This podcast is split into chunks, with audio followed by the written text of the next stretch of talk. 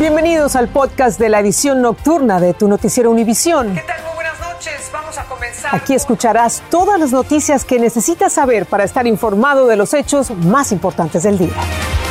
Martes 12 de julio, estas son las noticias principales. Varios policías retrocedieron, se refugiaron al escuchar los disparos del pistolero que mató a 19 niños y dos maestras en un salón de la escuela Rob en Uvalde, en Texas. Las imágenes aumentan la indignación y el dolor. The blood of these children is in your hands because you will not commit to gun reform, real gun reform. Seguidores del presidente mexicano López Obrador fueron a expresarle su apoyo en su reunión con Joe Biden en la Casa Blanca, en la que dijo que ambos países deben ayudarse mutuamente. La industria de las armas no puede seguir escondiéndose del daño devastador que causan sus productos, así lo dijo el gobernador de California al firmar varias leyes para restringir el acceso a las armas. Ahora se podrá demandar a los fabricantes por negligencia. Comienza la edición nocturna. Este es un noticiero Univisión Edición Nocturna con Patricia Yaniot y León Krause. ¿Qué tal? Muy buenas noches, bienvenidos. Hoy vamos a, a, comenzar eh, con imágenes dolorosas y dramáticas que se dieron a conocer del interior de la primaria Robin, Uvalde, Texas. Son imágenes de las cámaras de seguridad de la escuela aquella mañana del 28 de mayo en la que un pistolero acabó con la vida de 19 niños y dos maestras. Muestran al pistolero en su ingreso a la escuela e ilustran a detalle la polémica, fallida respuesta de la autoridad local. Incluyen también el momento terrible del tiroteo dentro de los salones de clase. Por elemental respeto a los padres, a las familias y a la comunidad de Ubalde, nosotros no vamos a compartir aquí el sonido de esos disparos fatales. Pues Galo Arellano nos muestra parte de este video publicado originalmente por un diario en Austin, Texas, y la indignación que ha causado allí. Luego de disparar en el rostro a su abuela, Salvador Ramos estrelló su auto contra un canal frente al estacionamiento de la escuela Rob Elementary en Uvalde, Texas. Dos buenos samaritanos se acercan para ayudar, pero Ramos les dispara y ellos salen corriendo. Luego, armado con un rifle de asalto AR-15, caminó hacia la escuela. Eran las 11 y 30 de la mañana del pasado 24 de mayo. Se escucha una profesora llamando al 911.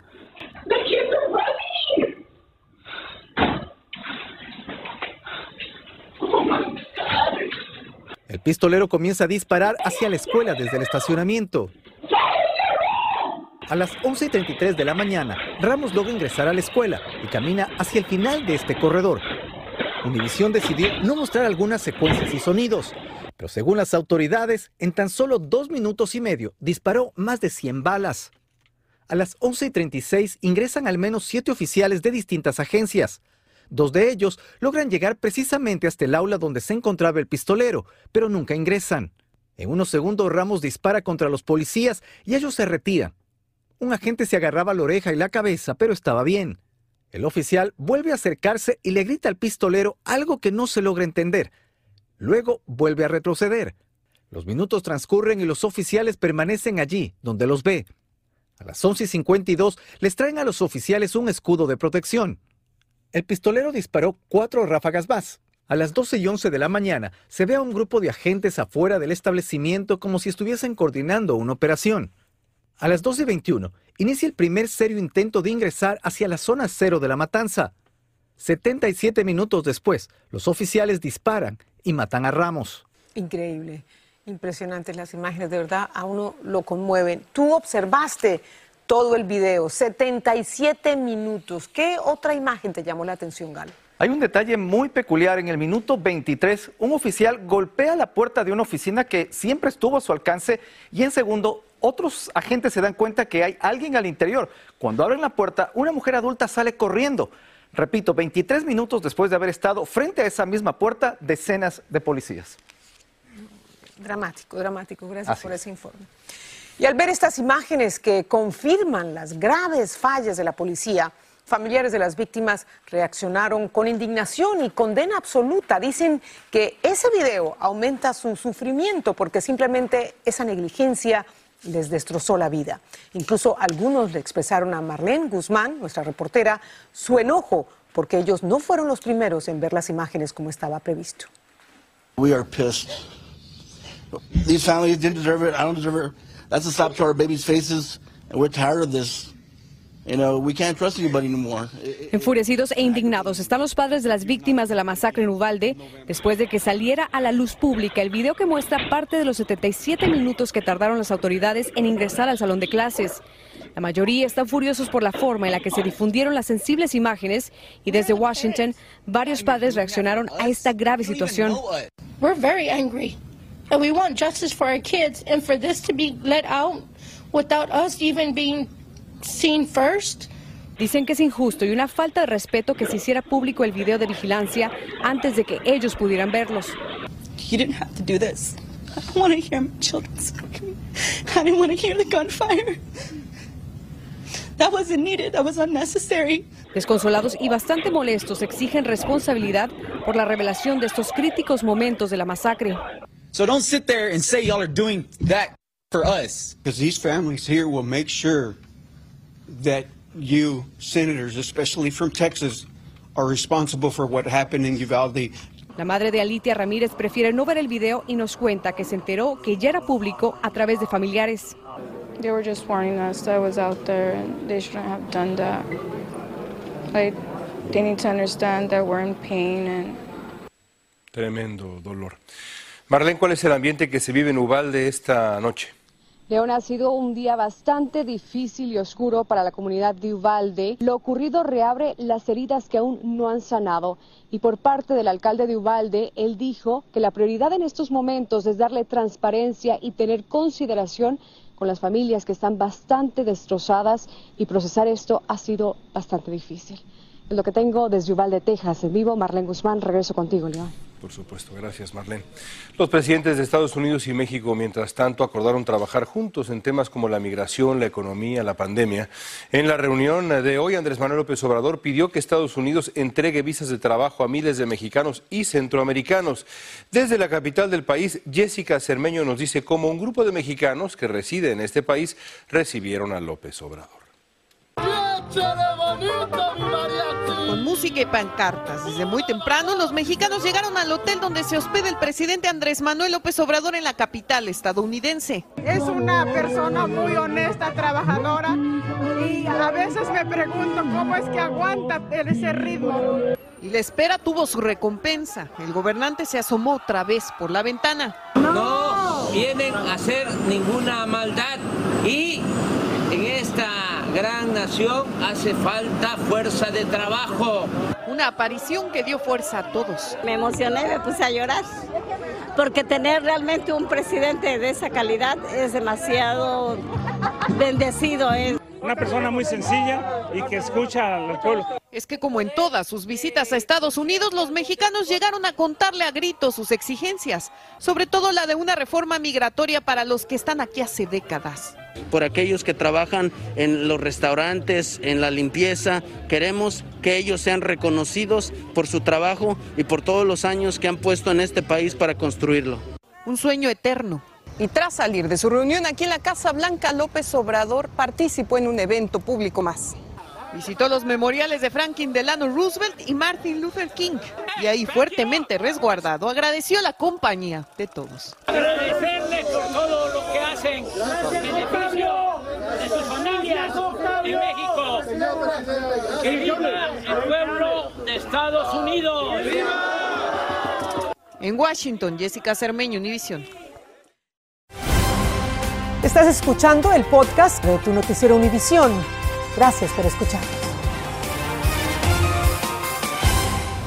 La Asociación Bodegueros Unidos de América le pidió al fiscal de Manhattan que desestime los cargos contra el bodeguero dominicano José Alba, quien está acusado de matar a un cliente en un establecimiento en Harlem. Argumentan que las imágenes de una cámara de vigilancia demuestran que Alba actuó en defensa propia. Desde Harlem, en Nueva York, Fabiola Galindo nos informa. Unidos somos más. Crece el apoyo para José Alba, el bodeguero dominicano acusado de matar a un cliente aparentemente en defensa propia. Bodegueros unidos jamás serán vencidos. Hoy, al salir de una reunión con el fiscal de Manhattan, decenas de bodegueros exigieron eliminar los cargos de asesinato contra Alba. La posibilidad de que los cargos a José Alba sean tumbados, es muy posible que eso suceda, porque él no ha terminado su investigación. En un nuevo video se escucha a Alba decir, no quiero problemas, mientras Austin Simon, con antecedentes criminales, entra al mostrador y lo empuja varias veces. La novia de Simon, que no había pagado unas papas fritas, intentó acuchillar a Alba. Entonces el comerciante de 51 años encuentra un cuchillo y apuñala a Simon, causándole la muerte. Es que José no tiene culpa. El que va a mi casa a buscar problemas lo tiene. Y él fue a su casa, a su trabajo, a buscarlo. ¿Qué tiene que hacer? Enfrentarlo. Ahora yo te hago una pregunta a ti. ¿Y si José no le da ese golpe? Antes tuviera José. Tiene que defenderse y se defendió, como es. El director de Bodegas Unidas de América dijo que en la reunión no se discutió si el fiscal considera el argumento de defensa propia en el caso. Mi mensaje a los neoyorquinos que son víctimas en sus trabajos es que estoy de su lado, dijo el alcalde hace unos días, pero... Lo, lo, que le dicen a uno, llama a la policía porque saben que no van a llegar. Usted ve que nos sentimos solos. Vecinos y una organización de bodegueros planean más protestas el miércoles. La fiscalía no ha hecho ningún comentario oficial sobre los cargos pendientes y se espera que José Alba regrese a corte el 20 de este mes, en un caso que simboliza lo que miles de bodegueros enfrentan en esta ciudad. En Harlem, Nueva York, Fabiola Galindo, Univisión. Y vamos a la otra costa del país con el aumento de asaltos a los vendedores ambulantes que se ganan la vida honestamente en las calles de Los Ángeles. Las autoridades les recomiendan ahora no tener dinero a la vista, usar tarjetas de débito o crédito para transacciones y hasta tener cámaras de seguridad, vendedores ambulantes.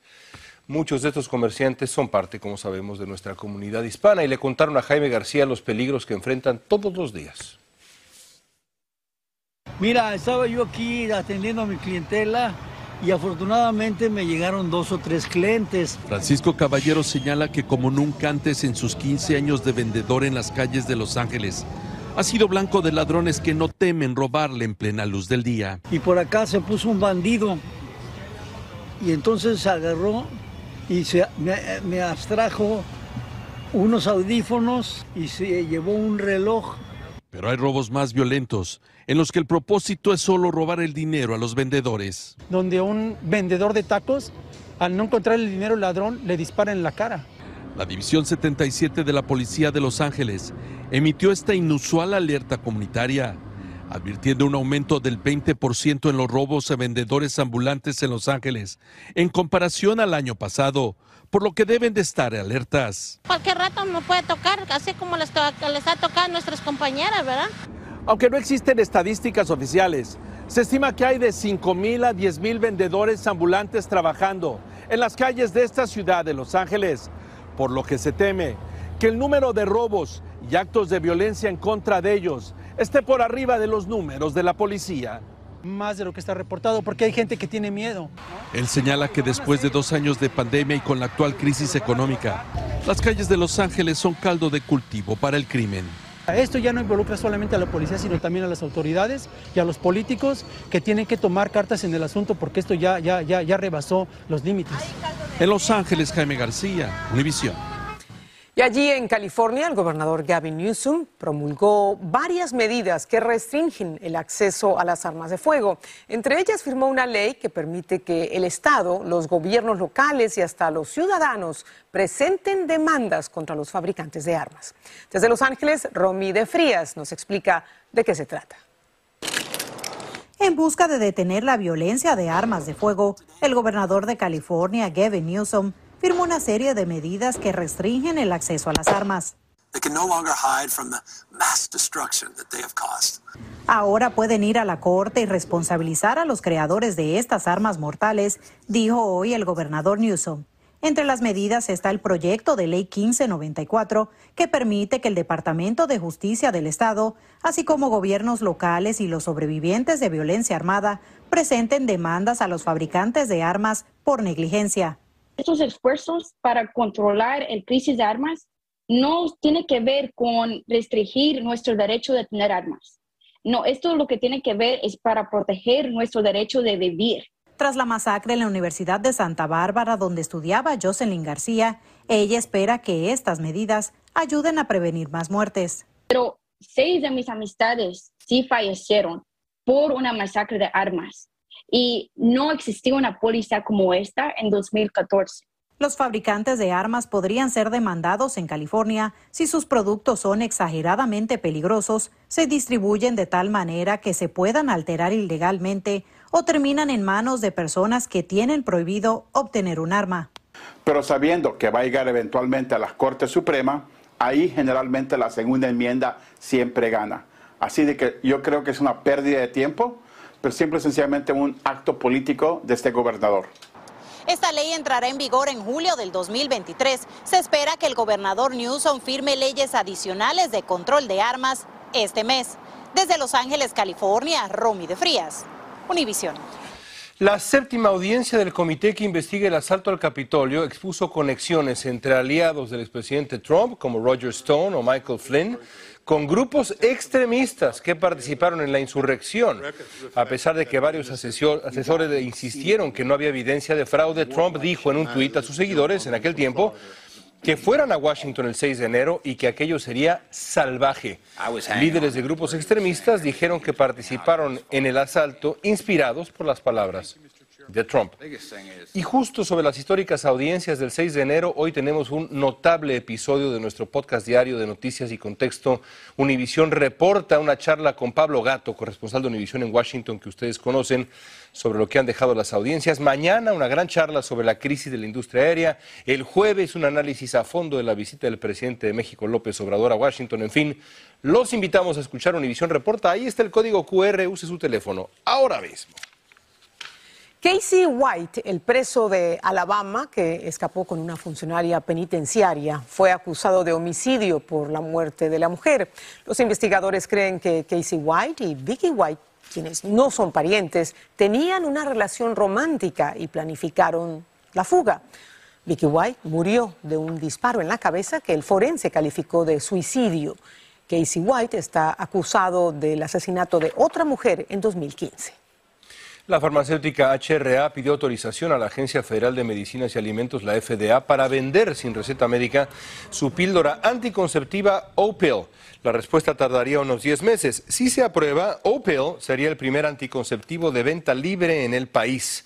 El Colegio Americano de Obstetricia y Ginecología dijo que es un paso importante para el acceso al control de natalidad en Estados Unidos.